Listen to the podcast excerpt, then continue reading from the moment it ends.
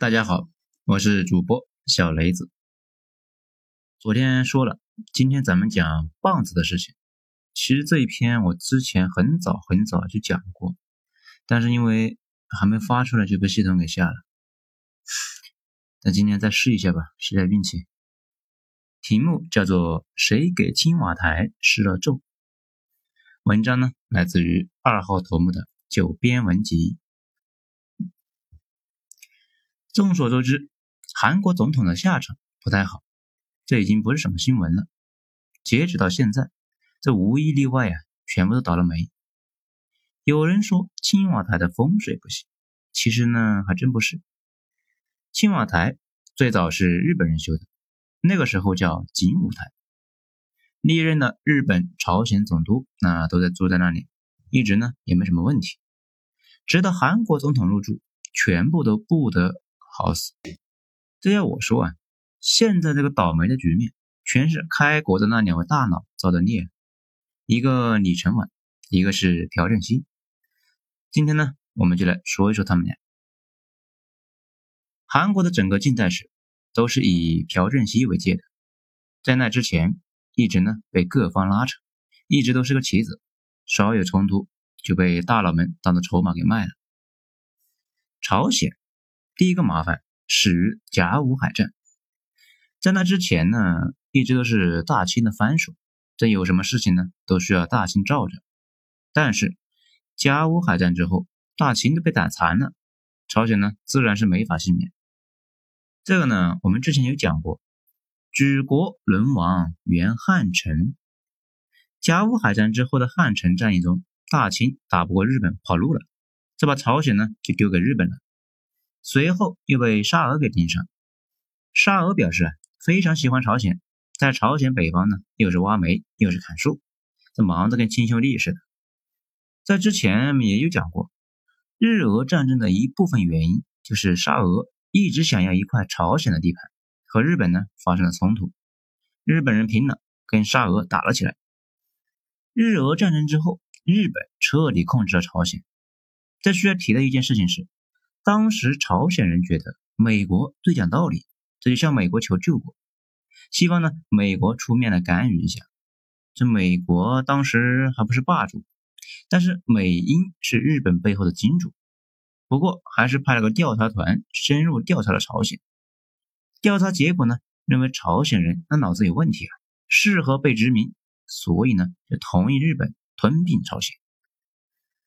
事实上。后来，美国在处理朝鲜或者韩国的问题上，一贯表现出一种随意性，那种感觉就是，哎，凑合着过得了，要啥自行车？或者是又不是不能过。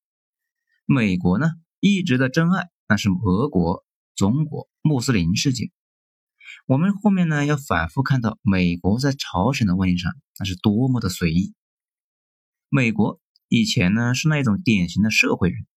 没有巨大的收益，一般不会损人利己。毕竟将来呢还要做买卖，也不会损己利人。比如饱受中国人赞美的美国用庚子赔款搞清华大学的事，其实美国人对那件事情的定位是一次文化输出，类似于我国现在大量的培养非洲留学生。等到民国建立，民国上层已经有一堆的美国留学生了。中国人都懂。国际间没有永恒的朋友，只有永恒的利益。但是，一碰上美国和俄国，那这两个呢就糊涂。美国对于不是自己的事情又无利可图的事，一般都是凭心情而做；而韩国，在美国人的眼里，一直就跟非洲的某个部落没什么差别。管韩国的唯一原因，就是韩国北边就是美国的真爱——中国和俄国、日本。是在一九一零年吞并了朝鲜，朝鲜呢成为了日本的殖民地。随后在日本呢修建工厂、学校。韩国两千年之前的所有领导人都在日本的学校抓过学习。对于日本的统治，朝鲜人民呢自然是不舒服的，毕竟第一代被殖民者还没太适应。所以在一九一九年三月一日，朝鲜搞了一次非暴力的游行示威活动。要求日本放弃朝鲜，那这不闹的吗？朝鲜人民自己呢装印度，要搞非暴力不合作。这问题是日本呢也不是英国呀，随后就被日本给血腥镇压了。游行示威领导人呢跑到我国上海新天地百货那一带，成立了大韩民国。没错，现在的那个韩国啊是在上海成立的。上海新天地还有他们的一块牌子，每年很多韩国人去那里祭拜。去年呢是建国一百年，那去的人呢格外多。不过韩国在中国挂牌子的地方不止一个上海。抗战爆发之后，韩国流亡政府一直跟着国府跑，从上海溜达到了南京，那又从南京溜达到了长沙、广州、柳州、重庆，沿途啊那是一路挂牌子。一九四四年国军大溃败，蒋委员长呢一度考虑去西藏待着。那如果真的去了西藏，那西藏呢？现在也有韩国的一块牌子。一九四五年，日本战败，被赶出了朝鲜。美苏两国以三八线为界，把朝鲜划分了两半。那至于为什么三八线为界呢？后来参与划线的美军参谋说，是那个位置啊，看着像半岛的腰部，那随手那么一划，那反正给划开了，那就凑合着过呗。五年后，爆发了朝鲜战争。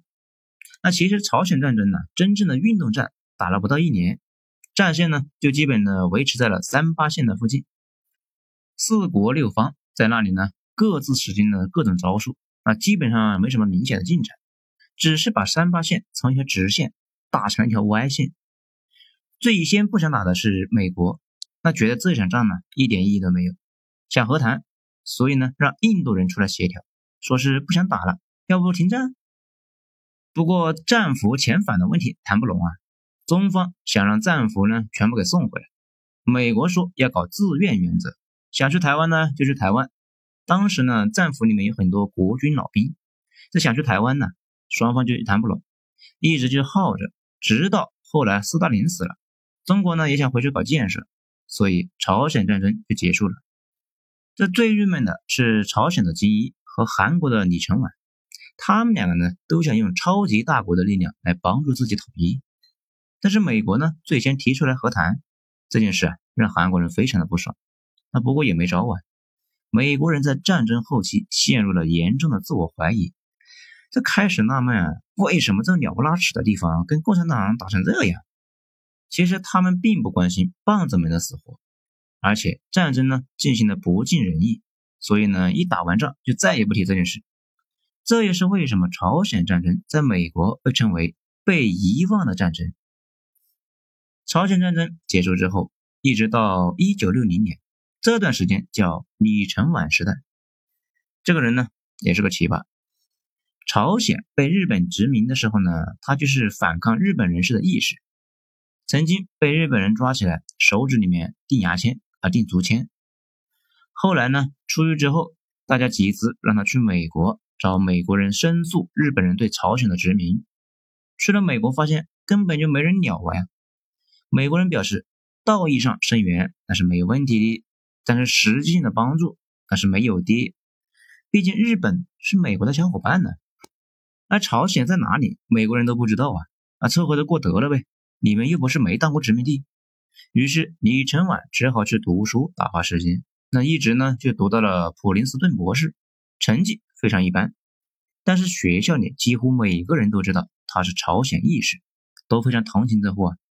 终于读完了，当时他学的是国际公法，他毕业的时候呢，和他的导师说应该把学费退给他，因为他学了一堆的伪科学，国际根本就没有公法，只有强权。学成归国之后，就一直跟着那个刚才说的上海的流亡政府那到处溜达。战争结束之后。由于韩国影响力最大的国父金九那被刺了，李承晚呢跟着美国混了一个眼熟，美国随手就把他扶持成了一个韩国总统。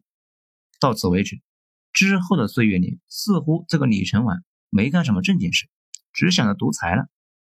他们韩国后来几乎每一个总统都有跟李承晚斗争的经历，其他国家的人呢都以和开国领袖并肩战斗为荣，只有韩国人。以跟领袖做过坚决的斗争为荣，哎呀，这也是真够奇葩的。韩国人对于这个首任总统呢没一点好感。这货呢，在朝鲜战争爆发之前，就以肃清北朝鲜共产党渗透为由，屠杀了上万人。而且朝鲜战争爆发之后，他和他的小伙伴竟然吞并战争物资，当时前线的士兵还挨饿呢。这个呢，咱们专门找了韩国发行的材料看过的，确认不是我国抹黑他啊。当总统期间，三番五次修改选举法，就是为了自己能够连任。其中有一次呢，竟然闹出来四舍五入改宪的闹剧。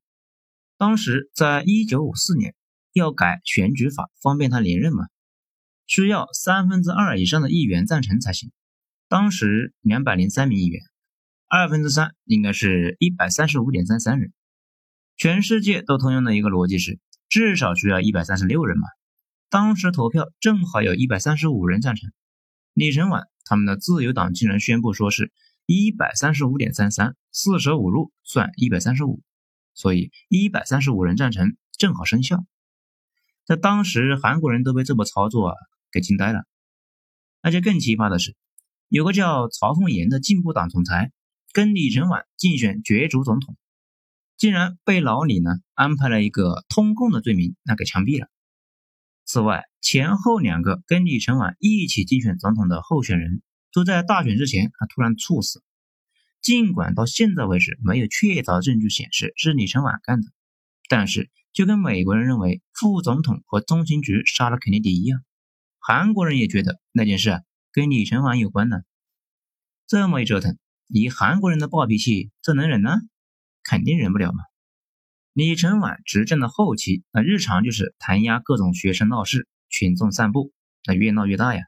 直到一九六零年。李承晚再一次高票当选总统，这韩国老百姓啊，终于爆发了，几十万人走上街头闹事。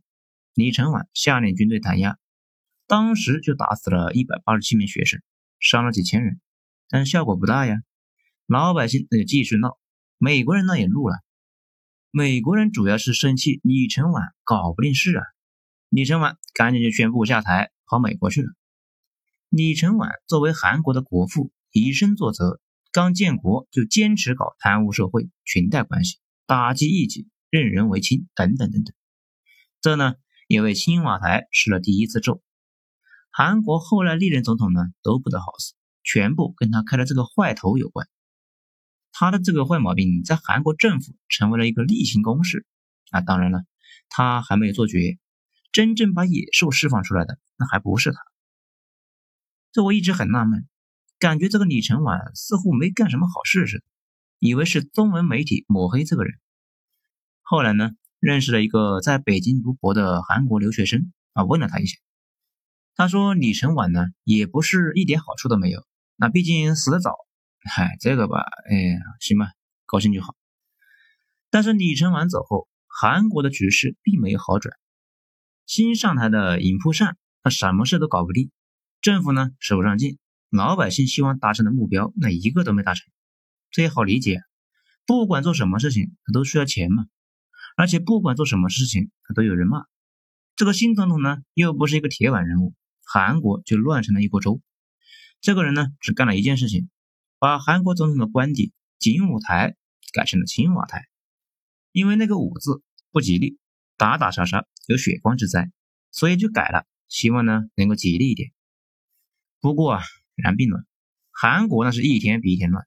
李承晚下台后一年之内，韩国国内发生了一千八百次游行示威。这个时候，宗主国美国呢就看不下去了。美国倒也不是关心韩国人民的生活是否幸福，主要是担心呢北朝鲜趁着韩国乱成一团，南下统一了半岛。那这个不是妄想症。后来呢，美国处理南越的问题不给力啊。直接导致北越突然南下，把南越给灭了。美国二十年几千亿的美元打了水漂。那个时候布雷顿森林体系呢还没解体，美元是跟金子挂钩的，几千亿那是个天价。大家呢现在对美国可能有些误解，其实这个国家以前做事的风格跟现在不太一样。那个时候对传播民主这件事情呢兴趣不大，跟英国有点像。大家知道。当初的大英帝国不是叫日不落吗？统治下什么玩意都有，议会制的美英、穆斯林苏丹、印度土邦，甚至呢还有吃人的土著。英国从来也没有传播过自己的那一套，美国一开始也一样，也对传播民主呢不太热心。在冷战结束前，美国最喜欢说的是自由，苏联呢当时的大旗是民主。后来苏联解体之后，美国呢把这个旗给扛走了，并且在颜色革命后把这杆旗啊给搞臭了。在韩国的问题上，美国政府就非常的烦。一个鸟不拉屎的破半岛，人均产值六十亿美元的国家，闹啥闹啊？所以从韩国一建国开始，无数次的镇压学生和群众的散步活动，美国都是受益的。甚至包括那一次光州事件，那件事啊，就是在美国强烈支持下弹压的。美国当时控制着韩国军队，没有美国的点头，韩国军队那是调动不了的。这次。肯尼迪内阁目睹了韩国乱成一团，就让中情局把这件事啊彻底搞定，手段不限，只要韩国不再闹腾那就行了。中情局叫来韩国的问题专家讨论对策，专家说，四十年前就调查过这个国家呀，脑子有问题，适合专制，用刺刀解决问题啊效率会高一些。中情局长长期在南美扶持军事寡头，所以呢路径依赖。就开始考虑在韩国呢搞一个军头来稳定局面。那找来找去啊，找了一个合适的人选，谁呢？朴正熙。在中情局的策划下，韩国政府一无所知的情况下，韩国军中的部分精锐部队开始呢相互串联。一九六一年五月一十六日，三千六百人组成的政变敢死队冲过了汉江大桥，进入首都汉城，迅速攻陷了政府、国会大厦。广播电台，各方势力呢有点不太清楚该怎么站队，所以呢都在等着美国表态。美国在半岛上有驻兵嘛？等了半天才发现，美国令人可疑的非常安静。哎，大家终于明白了，卧槽，原来是你们策划的，那也就坦然的接受了。进入汉城的朴正熙军官团随后呢宣布全国戒严，老百姓那不准出国，不准以任何理由集会。不过后来想了想，军头们觉得惹不起教会，那就补充了一句：“教会除外。”从这里呢，也能够看得出来，韩国这个遍地邪教的国家，教会集团和财阀啊都是不好惹的。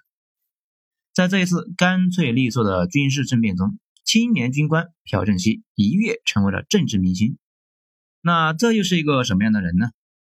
朴正熙家境不太好，身体呢瘦弱，只有一百六十二公分。那不过意志坚定，早年通过不懈的努力，擦边混进了百分之八十是日本人的大邱师范，在那里呢，觉得自己更愿意作为一个日本人，给自己起了一个日本名字，叫高木正雄。这也是一种明显的规者心态，就像华人呢在美国当了政府高官，尤其反华一样，这也正常。随后在长春日本人办的一个军校里面学习。一九四四年毕业之后，进入伪满第六方面军的第八联队当少尉。中国东北的这段经历呢，对朴正熙的影响极大。一方面，战争锻炼了他，变得冷酷，而且不怕手上沾血；另一方面，他亲眼目睹了岸信介在东北效仿苏联搞五年计划，取得奇迹般的大发展。从那以后，路径依赖了。谁能够想到，后来因为他的这段经历？韩国人对“五年计划”这个词的体会啊，比中国人都深。岸信介在东北的操作，可以看一看我们那篇《日本战后迅速崛起之谜》，这里面有讲过。战争结束之后呢，他从东北跑到北京，曾经被军统抓起来过，并且编入了国军中的朝鲜人组成的光复军。这里多说一句啊，国共内战中。双方部队里面啊，都有韩国人和日本人组成的部队在给国共作战。当时侵华日军头目冈村宁次啊，都当上了蒋委员长的高级幕僚。国军撤出东北，防止被关门打狗的主意，那就是他给蒋委员长出的。只不过蒋指挥不动卫立煌，最后几十万国军精锐就被围杀在了东北。当然了，跟了国府的日韩友人后来呢，又投降了一次。不过我党的风格呢，大家都懂，都给送了回去。朴正熙没等到战争打完，那就跑了回去。回国之后，加入了国防军，担任团参谋长，顺便呢跟中情局接上了头。这呢也就有了我们上面说的这个事。朴正熙上台后的第一件事情，就是把李承晚干的事情呢重复干一遍。那什么任人唯亲呐，什么排除异己啊，那干的是一件比一件漂亮，一件比一件过分。不过客观上呢，有件事他做的是比李承晚强。大量的韩国国防军官进入了文官政府，政府民主氛围倒退了十来年，但是效率明显有所上升。随后在美国授意下，逮捕和屠杀了进步人士和十来万人，局面呢终于是稳定了。因为大家谁也不敢乱说话了，敢说话的全被杀了。到此为止，朴正熙终于呢可以操盘实现自己想了很多年的事情，也就是一连串的五年计划。五年计划这个词啊，让人有一种计划经济的感觉。事实上，确实是计划经济，不过是改进版的。国家通过金融和新政命令对民间的超级企业进行组织和规划。其实，一个鲜为人知却又确实存在的事实是，在几乎所有战后新兴工业国家和地区，啊，这里面包括日本、以色列、新加坡、台湾等等这些地区的发展历程上面，都能够看到苏联模式的影子。在韩国这种传统的农业国，私人资本极其薄弱，要快速实施工业化，就不能够不依靠政府来推动。比如，政府呢五年计划中规划。以钢铁、造船、电子业等产业为导向，其他类型的企业呢，在银行那里面几乎是拿不到贷款。而这几个行业呢，不仅优先享受低息贷款，而且有各种退税补贴。那些韩国呢，基本上是拷贝了日本的各种模式，比如外汇管制，比如国内工人工资极低，往死里面挤压消费。把所有的资本呢全部攒起来，投入到海外购买机器和生产线。而且那个时候的韩国呢非常奇葩。如果我说一个国家禁止公民出国旅游，禁止公民享用外国香烟和外国饼干，违反外汇管制规定的人可以被判死刑，那这是哪个国家呢？那你可能会说是朝鲜呢？哼，其实是韩国。而且当时韩国工人的日常工作是九个小时。收入呢，仅可以糊口。你也可能以为说的是朝鲜，其实呢还是韩国。这么操作呢，有一个明显的好处：韩国就跟日本似的，一方面重工业拉动，重工业本身呢投入大，可以吸收大量的工作岗位，还可以给其他产业部门呢提供支持。毕竟一国生产子弹都要进口钢铁，子弹的价格呢自然是高的离谱。那如果还不理解，那可以看看内存。韩国现在卡脖子，全中国的笔记本那都在涨价。另一方面，出口导向，通过廉价的劳动力生产廉价的产品，卖到中东和欧洲。重工业这个玩意儿吧，有个特点，一旦你拥有了，你可以把工业品卖成白菜价。如果你没有呢，别人想卖你什么价，那就卖什么价。大清嘛，就吃了这个亏。西北战事消耗了上亿两白银。一大半呢，拿去了买西方贵的离谱的武器，那些武器呢，都是西方加价几十倍呀！谁让你不会生产呢？我国现在这么大的钢铁产能，比瓶装水都便宜的钢铁，才能够撑得住这么大规模的高铁事业。不然高铁呀，会贵到让大家怀疑人生呢。这个世界上永远的真理都是大哥生产，屌丝消费，尤其是造船业。韩国以举国之力向欧洲和日本购买造船技术和设备，然后呢，用廉价的劳动力生产出来的钢铁造船，再把生产出来的廉价船卖到全世界。有了收入之后啊，咬牙升级装备，连续通过了两个五年计划的折腾，韩国已经冲到了世界造船业的前列。世界上没有一个国家在性价比方面能够和韩国比，这种霸主地位。一直保持到了二零一二年，那随后呢被我国给超越了，然后在二零一八年，韩国又拿回了世界第一的交易。到如今，韩国和我国的造船业已经进入了最终的拼刺刀阶段。原因嘛，我国真要崛起了，对工业生产是终结模式，世界上不需要两个造船霸主，有一个就够了。但是韩国想击败我国非常难，因为我国自己就可以消耗海量的产能，也就是中国自己买的船就可以撑住一个大产业。但是韩国的国内啊没有这么大的内需啊。此外，三星和现代哪是这个模式，拿着计划经济去政府批，政府说你俩有病呢。为什么两个公司同时研发同一个产品呢？你这不浪费钱了吗？现代搞汽车，三星搞芯片和卖蔬菜，否则不给批贷款。这类似于我们讲日本崛起的时候有提到过，日本通产省非常反感国内的竞争。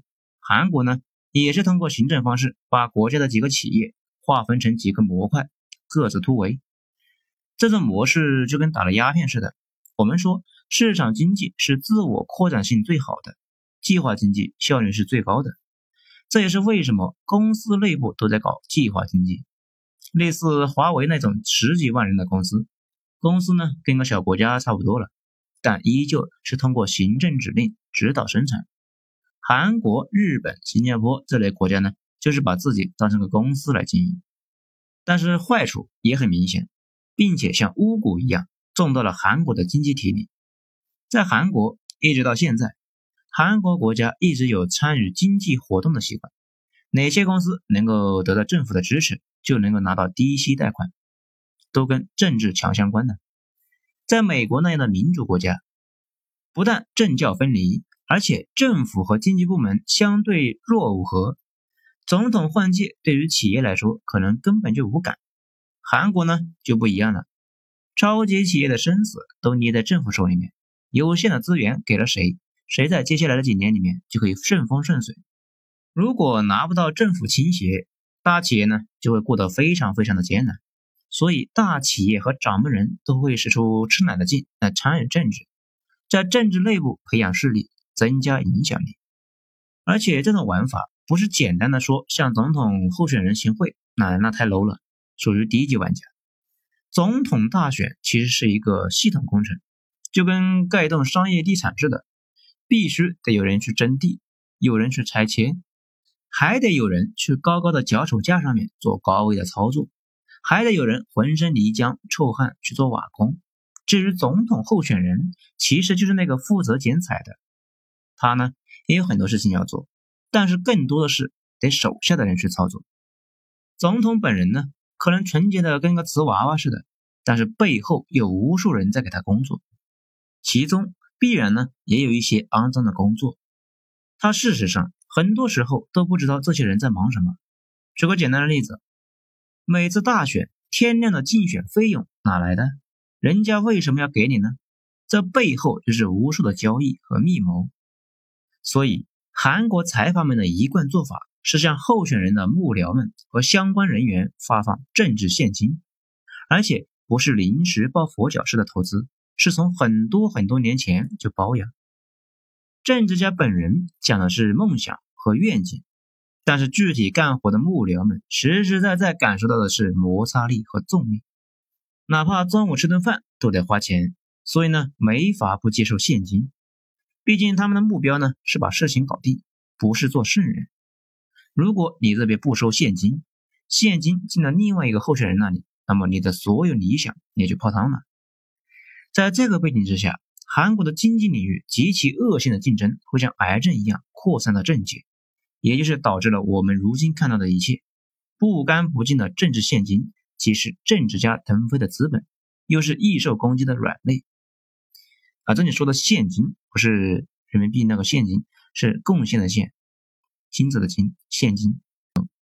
这也是为什么从朴正熙之后的韩国所有的倒霉总统都无一例外有一项罪名：受贿。其实客观的讲，有几任总统呢，都是那种置生死度之于外的人，高度理想主义的人物，怎么会去收受贿赂呢？说白了，跟他们个人意愿没关系，都是体质的问题。好了，今天咱们就讲到这里，精彩下次接着继续。我是主播小雷子，谢谢大家的收听。